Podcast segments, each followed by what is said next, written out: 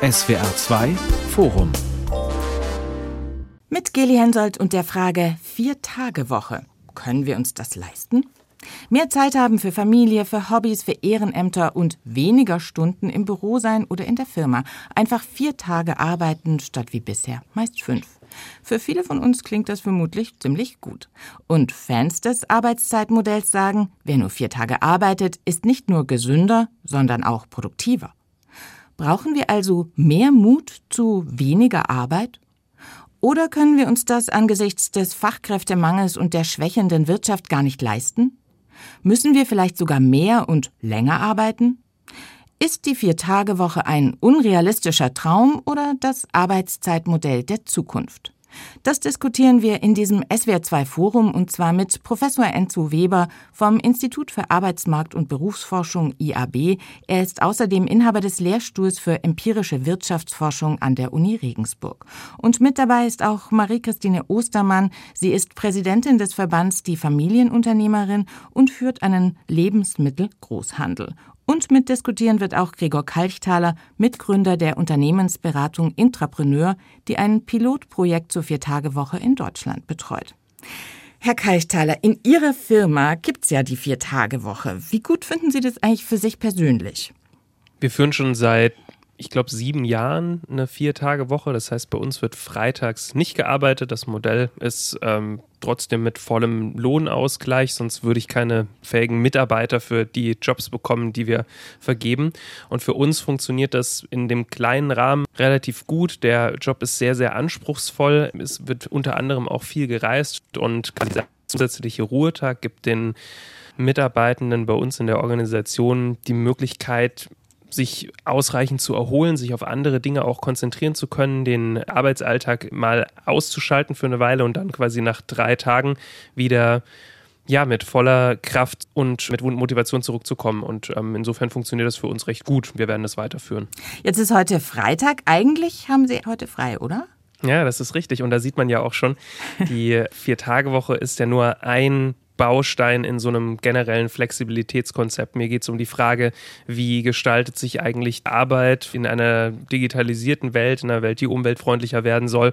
Und natürlich gehört es auch dazu, dass man dann äh, an gewissen Punkten ein bisschen flexibel ist. Zum Beispiel heute, wenn eine Sendungsaufzeichnung ist. Die Zeit werde ich mir natürlich am Montag oder am Dienstag in der nächsten Woche wieder reinholen, mhm. wenn ich dann vormittags nochmal was anderes mache.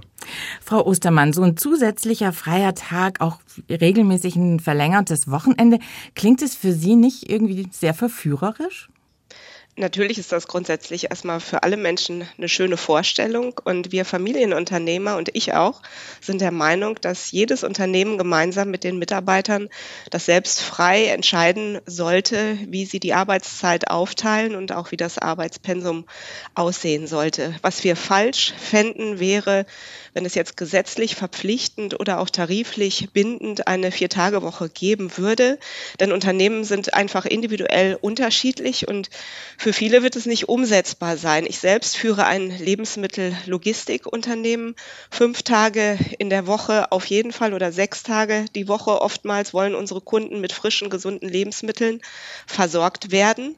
Wir stellen zu in ganz Deutschland und sehr viele in Nordrhein-Westfalen. Und da ist es natürlich wichtig, dass wir fast jeden Tag bis auf den Sonntag für unsere Kunden erreichbar sind. Und da der Fachkräftemangel in Deutschland enorm ist und immer mehr zunimmt, könnten wir eine Vier-Tage- Vier-Tage-Woche gar nicht umsetzen, weil ja 20 Prozent der Arbeitszeit im Prinzip verloren ginge und wir gar nicht die Möglichkeit hätten, so viel Personal aufzustocken, so viele Menschen zu finden, die diese Lücke dann auffüllen würden. Das wäre also für die zuverlässige Lebensmittelversorgung, speziell jetzt in meiner Branche, gar nicht umsetzbar. Bekommen Sie trotzdem denn von Mitarbeitenden manchmal die ja, ich sag mal, Anfrage, oh, wie sieht's aus mit einer Viertagewoche? Oder ist es bei Ihnen dann einfach überhaupt gar kein Thema? Das ist tatsächlich jetzt bei uns im Unternehmen und in unserer Branche kein Thema. Was für uns eher Thema ist, dass wir keine Überstunden machen. Das ist mir wirklich sehr wichtig, dass die Menschen in der Regel nach acht Stunden am Tag mit der Arbeit fertig sind und sich dann erholen können, auch ihre Ruhezeiten am Wochenende haben. Denn natürlich habe auch ich als Unternehmerin ein riesiges Interesse daran, dass die Mitarbeiter glücklich und gesund sind und auch langfristig gesund im Unternehmen arbeiten können, auch wenn sie älter sind. Und ich denke,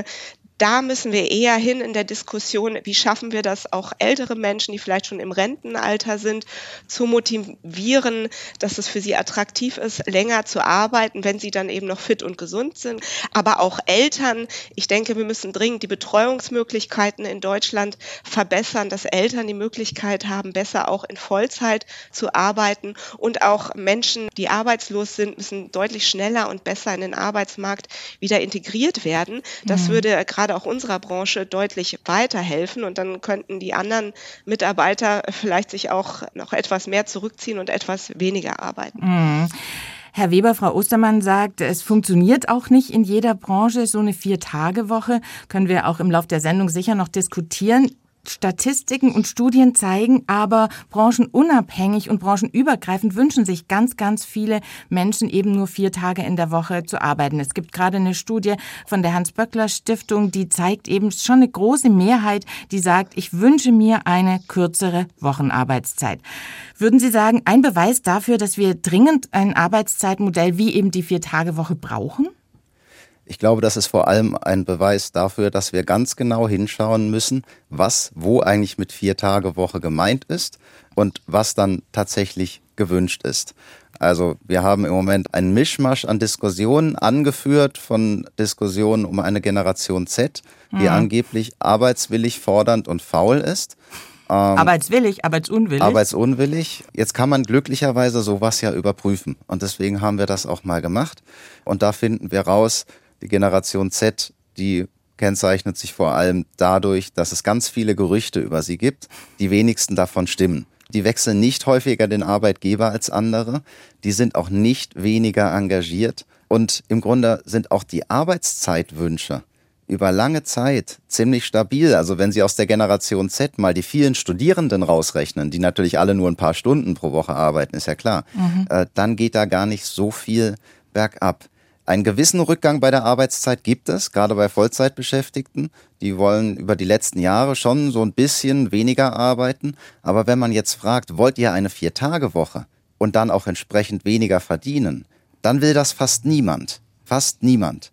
Wenn man fragt, wollt ihr eine Vier-Tage-Woche und immer noch das Gleiche verdienen, dann will das so eine Mehrheit so ungefähr von 80 Prozent. Das heißt, über den Lohnausgleich, da sollten wir heute, glaube ich, unbedingt reden, was da realistisch ist. Mhm. Aber insgesamt sehe ich, es differenziert sich aus. Also die Fünf-Tage-Woche als starres Modell für alle, so aus der früheren Alleinverdienerzeit, die hat ausgedient.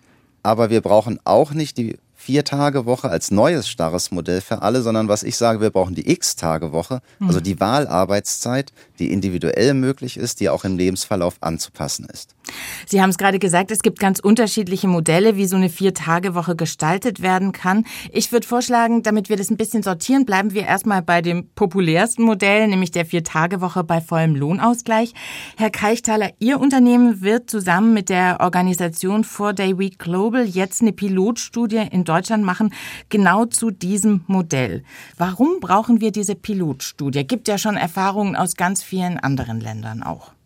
Das ist richtig. Es gibt Erfahrungen aus anderen Ländern. Die Frage ist ja, wie tauglich sind die und ähm, wie sinnvoll ist auch der Vergleich. Wenn ich mir die aktuelle Diskussion ansehe, dann bemerke ich vor allem eine starke Politisierung in der Diskussion in der Politisierung werden Studien aus anderen Ländern, nicht nur aus UK, beispielsweise auch eine Studie aus Island oder eben dann andere Vier-Tage-Woche-Modelle, wie zum Beispiel das aus Belgien, wo es darum geht, die Wochenarbeitszeit einfach auf vier Tage zu legen, dadurch dann zehn Stunden Tage zu haben, in einen Topf geworfen und damit wird dann argumentiert, wir bräuchten quasi eine gesetzlich geregelte Vier-Tage-Woche. Da fehlt es dann auch an Daten. Außerdem haben die Studien aus den anderen Ländern teilweise noch den Mangel, dass die Unternehmen, die daran teilgenommen haben, nicht unbedingt repräsentativ ausgewählt sind oder für alle Bereiche sprechen, um die es da so geht. Wir haben ja gerade gehört, Thema Lebensmittel, Lieferindustrie etc. Da könnte man sicherlich noch in genau diese kritischen Bereiche mal reinkommen. Und mir persönlich geht es da mit unserem, mit, mit dem, mit dieser Studie sehr stark darum, Daten herzustellen, Daten, die wir verwenden können, über die wir diskutieren können, damit wir diese Diskussion, die gerade sehr stark stark im luftleeren Raum ist und sehr gefühlig daherkommt, ein bisschen auf eine Grundlage stellen können und dann gerne weiter diskutieren, aber eben mit was Handfestem. Jetzt wollen Sie 50 Unternehmen auswählen. Sie haben, haben Sie vorhin im Vorgespräch schon gesagt, über 200 Bewerbungen schon von Unternehmen. Frau Ostermann, würden Sie da auch mitmachen? Ich würde da tatsächlich nicht mitmachen wollen, weil es für mich jetzt völlig unrealistisch ist. Wir haben gerade darüber gesprochen, voller Lohnausgleich. Das wäre für mich 25 Prozent Lohnsteigerung. Das ist äh, wirklich enorm. Sie müssen ja bedenken, dass wir gerade auch Tariferhöhungen haben. Jetzt wird unser Tarifvertrag gerade noch verhandelt. Aber die Gewerkschaften fordern bis zu 13 Prozent plus. Mal gucken, was letztendlich dabei rauskommt. Natürlich ist es auch wichtig, dass unsere Arbeitnehmer auch mehr verdienen. Das sehe ich absolut so. Aber wir müssen das Geld natürlich auch verdienen können. Und in der Lebensmittelbranche sind die Margen, die Gewinne jetzt auch nicht besonders hoch. Also ich könnte nicht einfach so 25 Prozent mehr bezahlen. Das wäre einfach nicht möglich. Und wir müssten das auf die Preise für die Lebensmittel auch noch draufschlagen. Das heißt, es würde dann für die Endverbraucher Verbraucher, für die Kunden, die die Produkte kaufen, dann auch wieder teurer. Das wäre mega schwierig. Herr Keichthaler, Sie kriegen jetzt die einmalige Gelegenheit, Frau Ostermann noch in Ihr Projekt zu holen. Oder sagen Sie, ja, sie hat recht, in dieser Branche ist die Vier-Tage-Woche wirklich nicht vorstellbar. Das Ziel von der Studie ist ja nicht nur positive Argumente für die Vier-Tage-Woche zu finden, sondern auch zu schauen, was sind da die großen Herausforderungen. Und ich bin sehr froh, dass die NGO aus den UK auch die Möglichkeit gegeben hat, dass wir eine quasi zweite Studie zusammen mit der Uni Münster parallel betreuen, die die Daten nochmal auf andere Sachen hin überprüfen werden, auch nochmal einen starken Fokus zu dem Thema Gesundheit machen. Stelle ich mir sehr interessant vor, um zu sehen, naja, was ist denn jetzt wirklich daran an diesen Gewinnen hinsichtlich der Gesundheit? Und so glaube ich, kann dieses Experiment zu einer ganz spannenden Diskussion führen. Es ist ja keinesfalls so, dass eine Organisation da komplett dran teilnehmen muss, im Sinne von, man macht über mehrere Monate einfach den Versuch, wir gehen jetzt auf vier Tage runter. Man könnte das beispielsweise auch mit einzelnen Teams machen. So schafft man Kontrollgruppen, könnte also quasi in einer Organisation auch die Unterschiede beleuchten. Und wir können ja dann, wenn die Ergebnisse vorliegen, nochmal schauen, was da für Effekte, die wir vielleicht auch gar nicht jetzt schon sehen, eingesetzt haben und uns dann mit diesen Fragen beschäftigen, okay, wie gehen wir denn damit um, mit diesem jetzt gerade genannten 25 Prozent Lohnsteigerung etc. Es geht ja erstmal nur darum, offen zu sein für einen Versuch. Und da würde ich mich natürlich sehr freuen, wenn wir möglichst viele Leute bekommen, die sagen, wir nehmen daran teil, ergebnisoffen, weil auch wir daran interessiert sind, diese Diskussion entweder vom Tisch zu bekommen oder mhm. in eine andere Richtung weiterzuführen. Frau Ostermann, Sie wollten was sagen? Ja, äh, ja, weil ich auch denke, dass gerade die Digitalisierung, die Automatisierung und gerade auch künstliche Intelligenz in dem Bereich sehr wichtig wird. Und auch unser Unternehmen ist dabei, sehr, sehr viel zu digitalisieren und zu automatisieren. Aber auch da stelle ich fest, dass die Arbeit sich einfach verändert, aber dass nicht die Menschen wegfallen, also dass wir weniger Personal beschäftigen. Es ist eher so, dass wir mehr Personal noch beschäftigen, weil die andere Aufgaben dann inzwischen wahrnehmen durch die Digitalisierung. Das hilft uns zwar auch weiter, aber es ist jetzt auch nicht so, dass man da enorm einsparen kann. Und das ist ja auch immer so ein Argument. Dann mhm. müssen wir einfach sehr viel automatisieren und künstliche Intelligenz einsetzen und dann klappt das schon mit weniger Arbeitszeit. Aber das ist auch noch so ein Punkt, das sehe ich in meiner Unternehmensrealität bisher noch gar nicht. Dieses Argument, weniger Arbeitszeit heißt nicht weniger Produktivität. Herr Weber, was können Sie dazu sagen? Also stimmt es, wenn ich weniger arbeite, kann ich wirklich so produktiv sein wie in fünf Tagen? Also wenn Sie fragen, kann, ja, in einem klar. bestimmten Fall ja. Wenn Ausnahmsweise. Man, äh, wenn man dauerhaft? fragt, können das viele auf lange Zeit, mhm. äh, auf breiter Basis, dann haben wir dafür keine Evidenz. Wobei es sehr wohl ja schon eine gut etablierte arbeitswissenschaftliche Literatur gibt, die sich anschaut, wie wirken Längen von Arbeitszeiten auf die Leistung, auf die Gesundheit. Und da stellt man fest, wenn man überlang arbeitet, leidet die Leistung, dann leidet auch die Gesundheit. Und deswegen ist das, was Frau Ostermann sagte, die Vermeidung von Überstunden auch enorm wichtig. Denn die übliche deutsche Vollzeit, die liegt im Moment so bei 38 Stunden ohne Überstunden. Mhm. Die liegt arbeitswissenschaftlich gesehen nicht im roten Bereich. Also fängt da, denn der rote Bereich äh, an? Ab zehn Stunden oder? Wie immer ist der rote Bereich eine Grauzone, um bei den äh, Farben zu bleiben. Natürlich ist das nicht für jeden Mensch unter jeden Bedingungen dasselbe. Aber wenn Sie jetzt deutlich über die 40 gehen, dann werden viele Menschen in den roten Bereich kommen. Und wenn sie da sind, dann werden sie tatsächlich effizienter, wenn sie weniger arbeiten. Aber mhm. grundsätzlich würde ich jetzt als Ökonom sagen, naja, erstmal würde ich davon ausgehen, wenn man weniger reinsteckt, kriegt man auch weniger raus. Aber die Studien Island, UK und andere, die waren in der Tat ermutigend. Die haben einige Signale gegeben, da kann was gehen. Man muss aber auch genau gucken, was man aus solchen Studien schlussfolgern darf und was nicht. Also die Teilnahme an solchen Studien ist zum Beispiel freiwillig. Mhm. Also da werden nicht die teilnehmen, die sagen, ich kann das eh nicht umsetzen, ich stehe dem negativ gegenüber, sondern man wird vorwiegend die Positivfälle da sehen.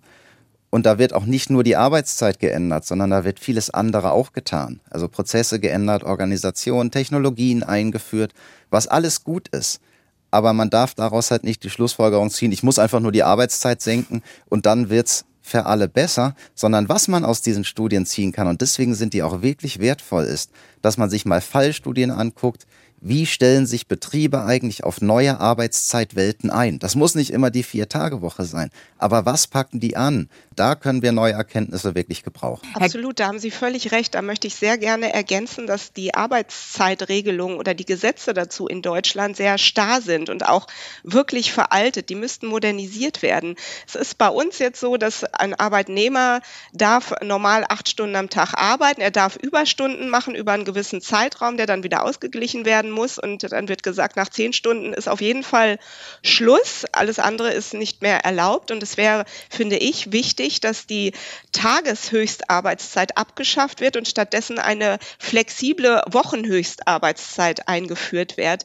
Weil die Arbeitsplätze sind so unterschiedlich. Es ist so digital auch inzwischen. Und eine Flexibilisierung der Arbeitszeitmodelle und des Arbeitszeitgesetzes finde ich in dem Zusammenhang einfach für die Zukunft wichtig, damit unser Land wieder zukunfts zukunftsfit werden kann und für Arbeitnehmer weiterhin auch attraktive Arbeitszeitmodelle bieten kann. Ja, also meiner Meinung nach ist es in der Tat auch so, der Trend der Zukunft ist die Selbstbestimmung ist die Individualität, die individuellen Arbeitszeitmodelle. Und das kann für viele Menschen auch eine Vier-Tage-Woche sein. Und wenn wir uns die gesetzlichen Regeln angucken, bin ich auch der Meinung, es gibt Fälle, wo die gesetzlichen Regelungen im Moment das zu sehr einschränken. Ich will jetzt aber auch nicht den Teufel an die Wand malen. Das Arbeitszeitgesetz hat auch seinen Sinn. Es dient nämlich dem Arbeitsschutz und wir dürfen, glaube ich, auch nicht so weit gehen, dass wir jetzt die Regeln für alle über Bord werfen, weil wir sehen, wir brauchen eine gewisse Flexibilisierung, sondern wohin wir, glaube ich, kommen müssen, ist, dass wir kollektiv auf betrieblicher Ebene, auf äh, tariflicher Ebene bestimmte Regelungen vereinbaren können, die auch über das Gesetz hinausgehen und wo dann auch Paketlösungen vereinbart werden. Denn wir wollen ja nicht Arbeitszeitflexibilität einschränken, wir wollen Gesundheit erhalten. Das heißt, mhm. in Paketlösungen könnte man sagen, ja, ihr könnt flexibler werden, aber schnürt bitte ein Paket, das sicherstellt, dass der Gesundheitsschutz insgesamt wirklich eingehalten wird. Ich würde noch mal gern auf das Stichwort Produktivität kommen, weil ich glaube, dass das schon auch ein ganz wichtiges Argument in der Diskussion um die Vier-Tage-Woche ist. Also Frau Ostermann sagt, wir können nicht in vier Tagen so produktiv sein wie in fünf Tagen. Wie erleben Sie das im Unternehmen bei sich, Herr Keichthaler?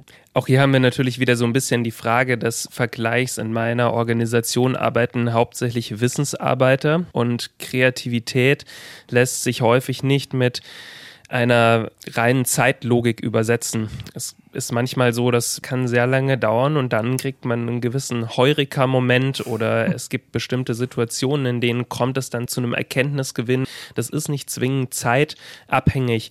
Und für Zukunftsberufe in diesem Bereich ist ja sowieso diese Zeitlogik ist eine Frage. Ist das am Ende auch die gleiche Produktivitätslogik?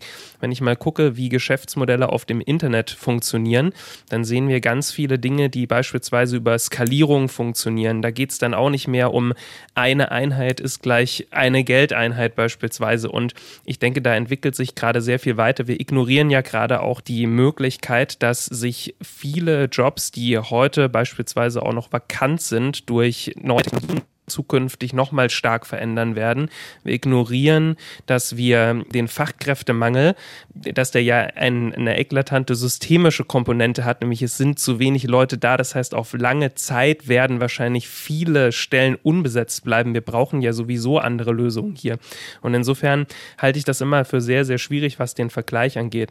Was die Produktivität angeht, ich kann zumindest für die Unternehmen, die in UK teilgenommen haben, die kommen ja aus einer Fünf-Tage-Woche, sind in eine Vier-Tage-Woche gegangen und haben positive Effekte hinsichtlich der Produktivität, hinsichtlich der Zufriedenheit, hinsichtlich der Leistungsfähigkeit. Und das sind ja Dinge, mit denen müssen wir uns beschäftigen. Da sollten wir etwas genauer hingucken. Ich würde auch gerne noch was ergänzen zum Thema Produktivität, was wirklich wichtig ist.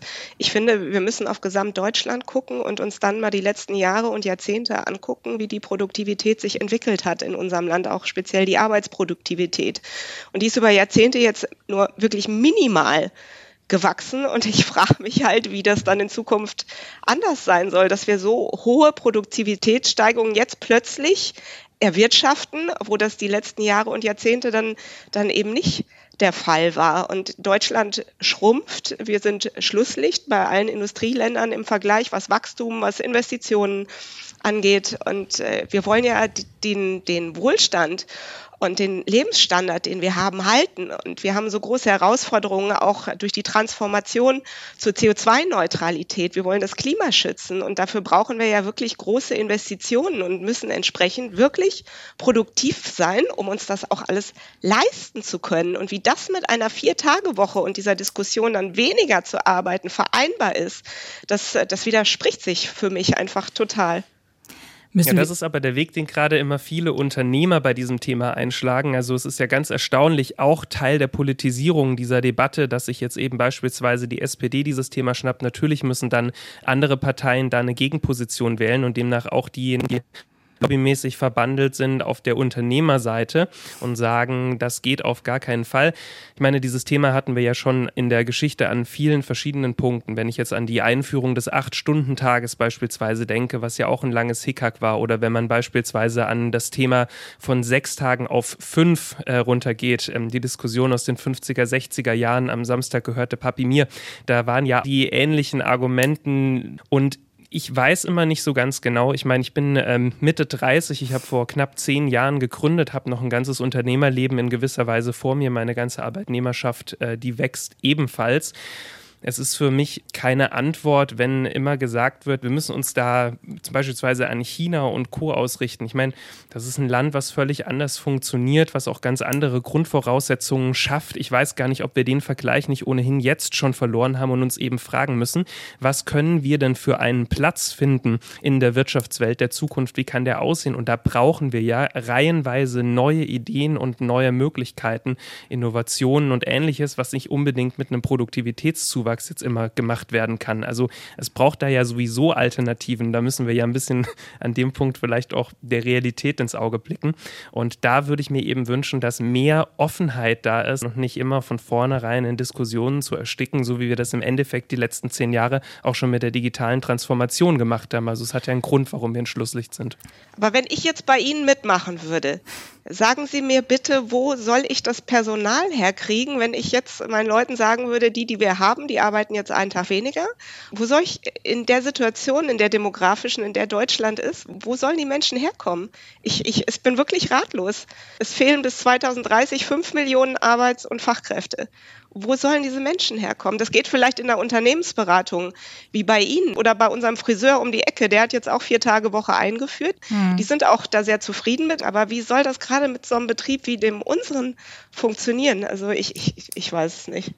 Ja, da haben Sie recht und genau das müssen wir ja ein bisschen rausfinden. Das Spannende ist ja, dass es auch nochmal eine Begleitung vorab gibt, wie man diese Studie jetzt umsetzt. Also wie gesagt, wir reden ja gar nicht davon, dass das im ganzen Unternehmen passieren muss. Vielleicht kann man das ja auch mit einem Team ausprobieren und eben dann kreativ werden aus der Situation heraus. Und das würde ich mir einfach wünschen, dass an dem Punkt noch mehr Offenheit da ist, zu sagen, wir gucken mal, vielleicht finden wir ja auch raus, dass es nicht funktioniert und dann wenden wir uns einer nächsten Idee zu, anstatt quasi Zeit damit damit zu verschwenden, die ganze Zeit darüber zu reden und dann nur politische Positionen zu diskutieren. Ich würde mal gerne zwei Punkte da nochmal aufgreifen. Also das eine Thema, das Frau Ostermann gerade genannt hat, das Thema Fachkräftemangel. Also wir haben eh zu wenig Leute. Wenn die, die da sind, noch weniger arbeiten, dann kriegen wir ein Problem. Sicher ein Thema. Und das zweite, was bei Ihnen, Herr Keichthaler, jetzt so ein bisschen mitschwang, ist, vielleicht ist die Vier-Tage-Woche eben nicht für alle was und nicht für jede Branche. Aber ich finde, da stellt sich dann schon auch so eine Gerechtigkeitsfrage, Herr Weber. Haben wir da so einen neuen Gap? Also wir haben die einen, die zum Beispiel in der Pflege arbeiten oder in Frau Ostermanns Unternehmen, die halt keine Vier-Tage-Woche machen können. Und wir haben die Kreativen, die in den Büros sitzen, die das dann auf jeden Fall umsetzen können. Also schaffen wir da nicht auch so eine neue Ungerechtigkeit?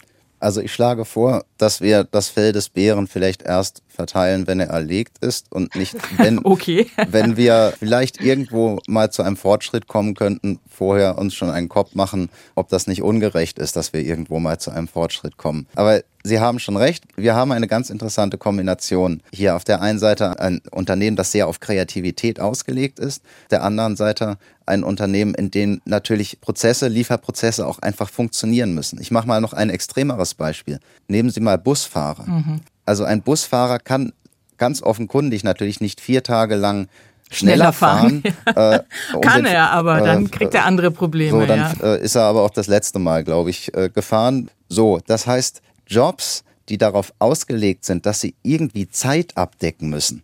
Das ist zum Beispiel im Verkehrswesen so oder das ist zum Beispiel auch in Bereichen der Pflege so oder auch oft im Verkauf oder so.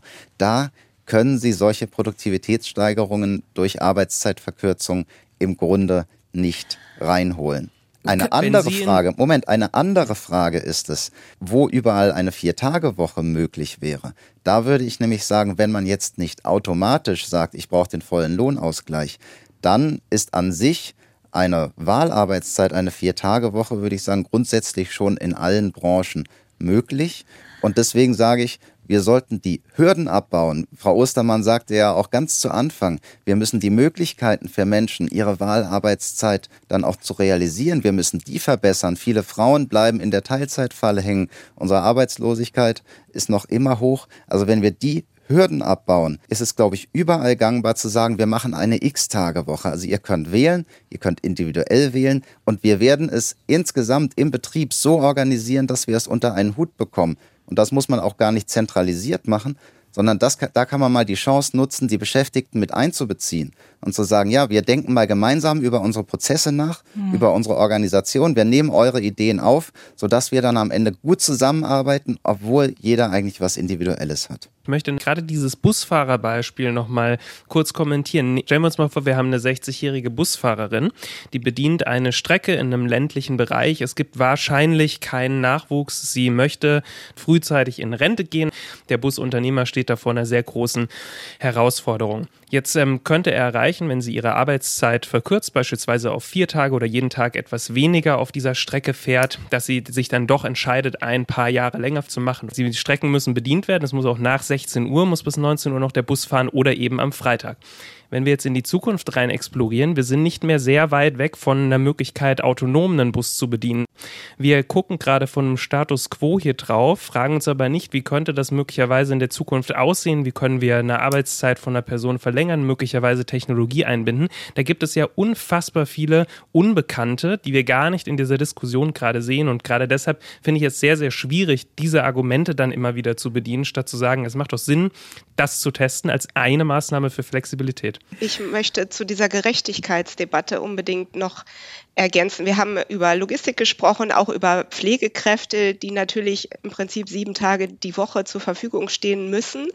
Wenn diese Debatte, weniger in Deutschland zu arbeiten, auch auf die Schulen irgendwann Auswirkungen hat oder auch auf die Kitas. Ich frage mich immer, wie ist das, wenn dann die Lehrer auch sagen, sie wollen wirklich nur noch vier Tage die Woche arbeiten oder auch die Erzieher. Ich meine, wir haben in der Pandemie gesehen, was es für Auswirkungen für Kinder hat, wenn sie eben deutlich weniger unterrichtet werden. Es wäre wirklich wichtig, dass wir genug Lehrer, genug Erzieher haben, dass die Qualität des Unterrichts und der Betreuung gesichert ist. Da finde ich es halt wirklich schwierig, dann über die Vier-Tage-Woche zu debattieren, weil ich Sorge habe, dass das dann auch die Lehrer und die Erzieher fordern könnten und das da einfach, glaube ich, sehr schädlich wäre. Herr Weber. Sie wollten noch was ergänzen? Genau, die Busfahrerin ist ein hervorragendes Beispiel. Und so wie Sie es gesagt haben, unterstütze ich das komplett. dass wir nämlich zusehen müssen, dass wir Menschen in Berufen, wo es kein Selbstläufer ist, bis zum Renteneintrittsalter durchzuhalten, dass wir da zusehen, wie entwickeln wir Tätigkeiten, wie entwickeln wir Arbeitsbedingungen, so dass es doch klappt und die Menschen eben nicht immer schon Mitte 50, spätestens 60 aus dem Job draußen sind. Und da haben wir zum Beispiel auch eine Studie gemacht, die uns klar zeigt, wenn Betriebe versuchen, Menschen zu halten, die sogar schon Rentenanspruch hätten, dann legen sie da nicht ordentlich Geld auf den Tisch, sondern dann verkürzen sie die Arbeitszeiten, dann machen sie die Arbeitszeiten individuell, also x Tage, sie passen die Tätigkeitsinhalte an und wenn sie das machen, dann klappt das auch in den meisten Fällen, die Menschen zu halten, wenn sie es versuchen. Das heißt aber im Umkehrschluss halt nicht, dass die Busfahrerin dann produktiver wird. Mhm. Nur darauf bezog sich mein Argument. Ihr Argument, die Menschen über solche Regelungen zu halten, das ist super. Da müssen wir unbedingt hinkommen. Und das autonome Fahren wird sicherlich auch kommen. Es wird kommen mit drei, mit vier, mit fünf Tage Woche. Und deswegen bin ich der Meinung, unsere Arbeitszeit, die sollten wir eigentlich nicht danach richten, was der technologische Fortschritt macht oder die KI. Wir sollten sie auch nicht nach dem Fachkräftemangel richten oder nach irgendwelchen Hype-Diskussionen, sondern wir sollten zusehen, dass wir einfach selbst nach unseren Präferenzen über die Arbeitszeit entscheiden, die Hürden senken, die Möglichkeiten geben, die Arbeitsbedingungen super gestalten und dann soll bitte jeder selbst wählen. Ein Punkt, den Frau Ostermann gerade gemacht hat, ist das Thema Vereinbarkeit Familie, Beruf. Also das Argument, wenn die Erzieherin dann auch nur noch an vier Tagen oder der Lehrer an vier Tagen arbeitet, dann kriegen viele Familien ein Problem. Wenn man mit Befürwortern der Vier-Tage-Woche spricht, dann argumentieren die eigentlich, finde ich zumindest genau andersrum. Also die sagen, eine Vier-Tage-Woche würde auch zu mehr Gleichberechtigung führen, zu einer besseren Vereinbarkeit von Familie und Beruf. Was ist dran an diesem Argument? Auch da kommt es wieder genau darauf an, was meine ich mit vier Tage Woche. Also fangen wir mal mit dem belgischen Modell an, also einen Tag wegstreichen, dafür die anderen Tage zehn Stunden arbeiten. Überlegen wir uns mal, wie das wahrscheinlich in ganz vielen Fällen ausgeht. Also zehn Stunden Arbeit pro Tag, dann rechnen wir mal die Pausenzeiten drauf, rechnen noch die Pendelzeiten drauf. Dann sind Sie da bei elf, zwölf Stunden. An dem Tag geht nicht mehr viel anderes. Hm. Schon gar nicht, sich um die Familie und die Kinder kümmern und die Kita-Öffnungszeiten machen das ebenfalls nicht mit. Wie wird das enden? Das wird so enden, dass die Frau sich an diesen vier Tagen um die familiären Verpflichtungen kümmert und der Vater macht am Freitag einen schönen Papatag. Ich bin jetzt mal ein bisschen gehässig, ja. ja. Es ist wirklich nicht bösartig gemeint für alle, die einen Papatag machen, aber für Gleichstellung wäre dieses Modell, glaube ich, in den meisten Fällen gar nicht gut. Das wäre ein Rückschritt. Wenn wir jetzt grundsätzlich die Arbeitszeitverkürzung nehmen, da ist schon was drin. Also wir sehen berufliche Karrieren von Frauen, die knicken einfach in der Familienphase oft ab. Und wenn das vorübergehend ist, ist auch gar nicht schlimm. Die Kinder wollen auch was von ihren Eltern haben. Aber das bleibt dann leider allzu oft danach auch so. Das heißt, wenn wir es da schaffen, zu einer größeren Durchlässigkeit zu kommen, dann können wir bei Frauen und ihrer Arbeitskraft und der Qualität ihrer beruflichen Entwicklung noch richtig viel rausholen. Also in der Richtung ist es sinnvoll, weiterzudenken.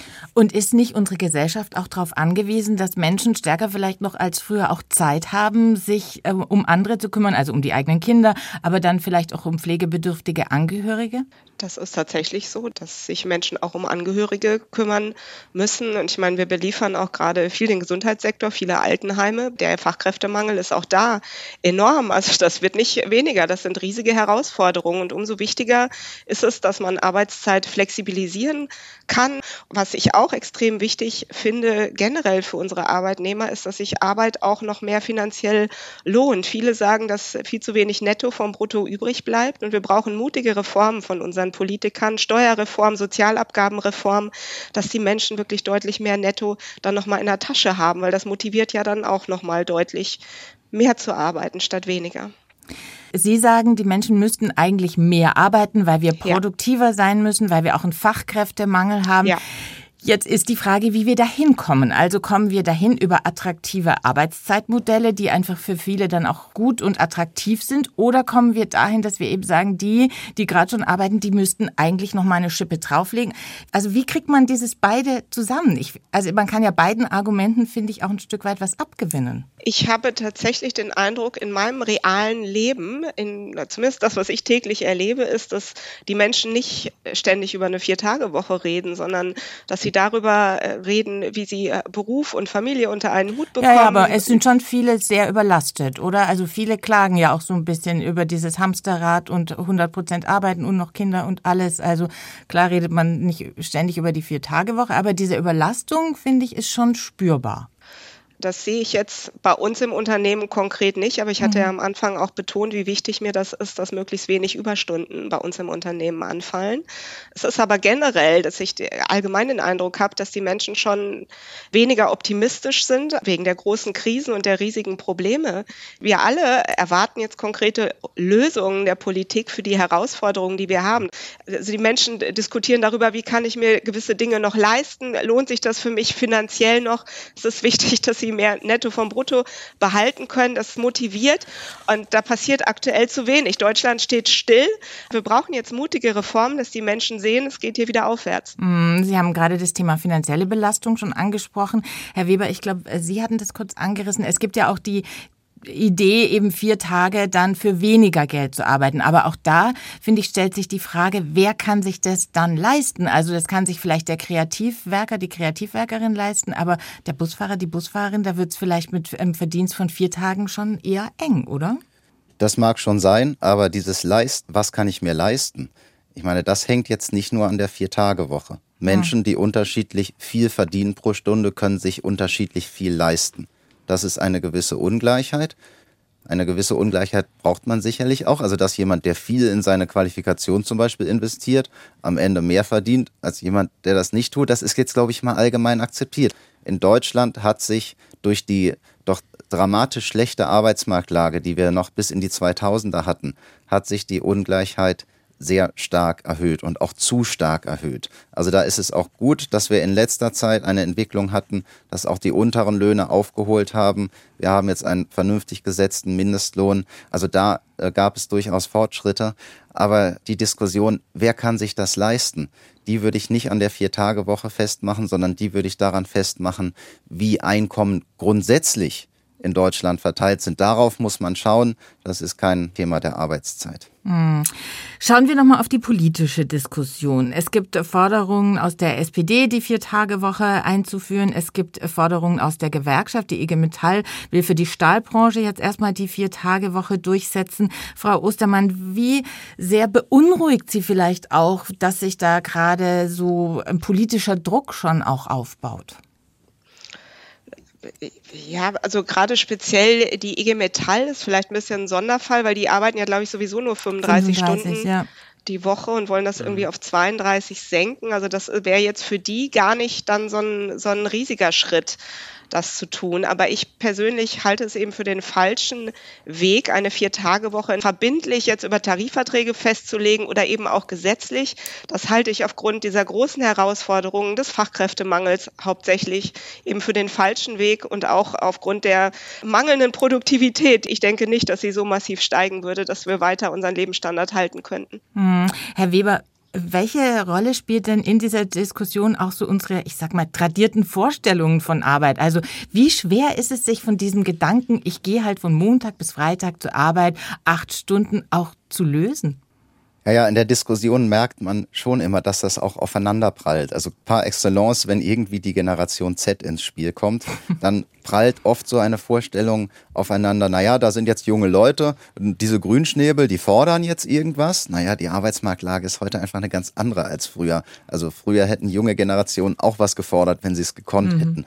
Und auf der anderen Seite, sowohl auf Arbeitnehmenden als auch auf arbeitgebenden Seite, eine Vorstellung, die vielleicht noch relativ starr ist. Also Arbeit muss äh, kontrolliert sein, Arbeit muss reguliert sein. Und das sind die beiden Extrempole. Das heißt nicht, dass jeder genauso denkt, aber das sind Extrempole, die vielleicht aus tradierten Zeiten durchaus auch immer noch mitschwingen. Und deswegen glaube ich auch, am Ende ist es im Grunde die goldene Mitte. Also jetzt zu sagen, jeder soll einfach irgendwie frei im Raum selber machen, was er will, ist wahrscheinlich zu wenig. Aber zu sagen, jeder muss aber jetzt auf genau dieses Konzept übergehen, das ist wahrscheinlich zu viel. Sondern sowohl bei Mobilarbeit als auch bei Arbeitszeit sollte man wirklich auf die gemeinsam erarbeiteten Konzepte setzen, gemeinsam sich hinzusetzen und zu sagen, wie sieht unser Mobilarbeitskonzept aus? Wie wollen wir zusammenarbeiten? Wie soll Kommunikation ablaufen? Wie ist Verantwortung verteilt?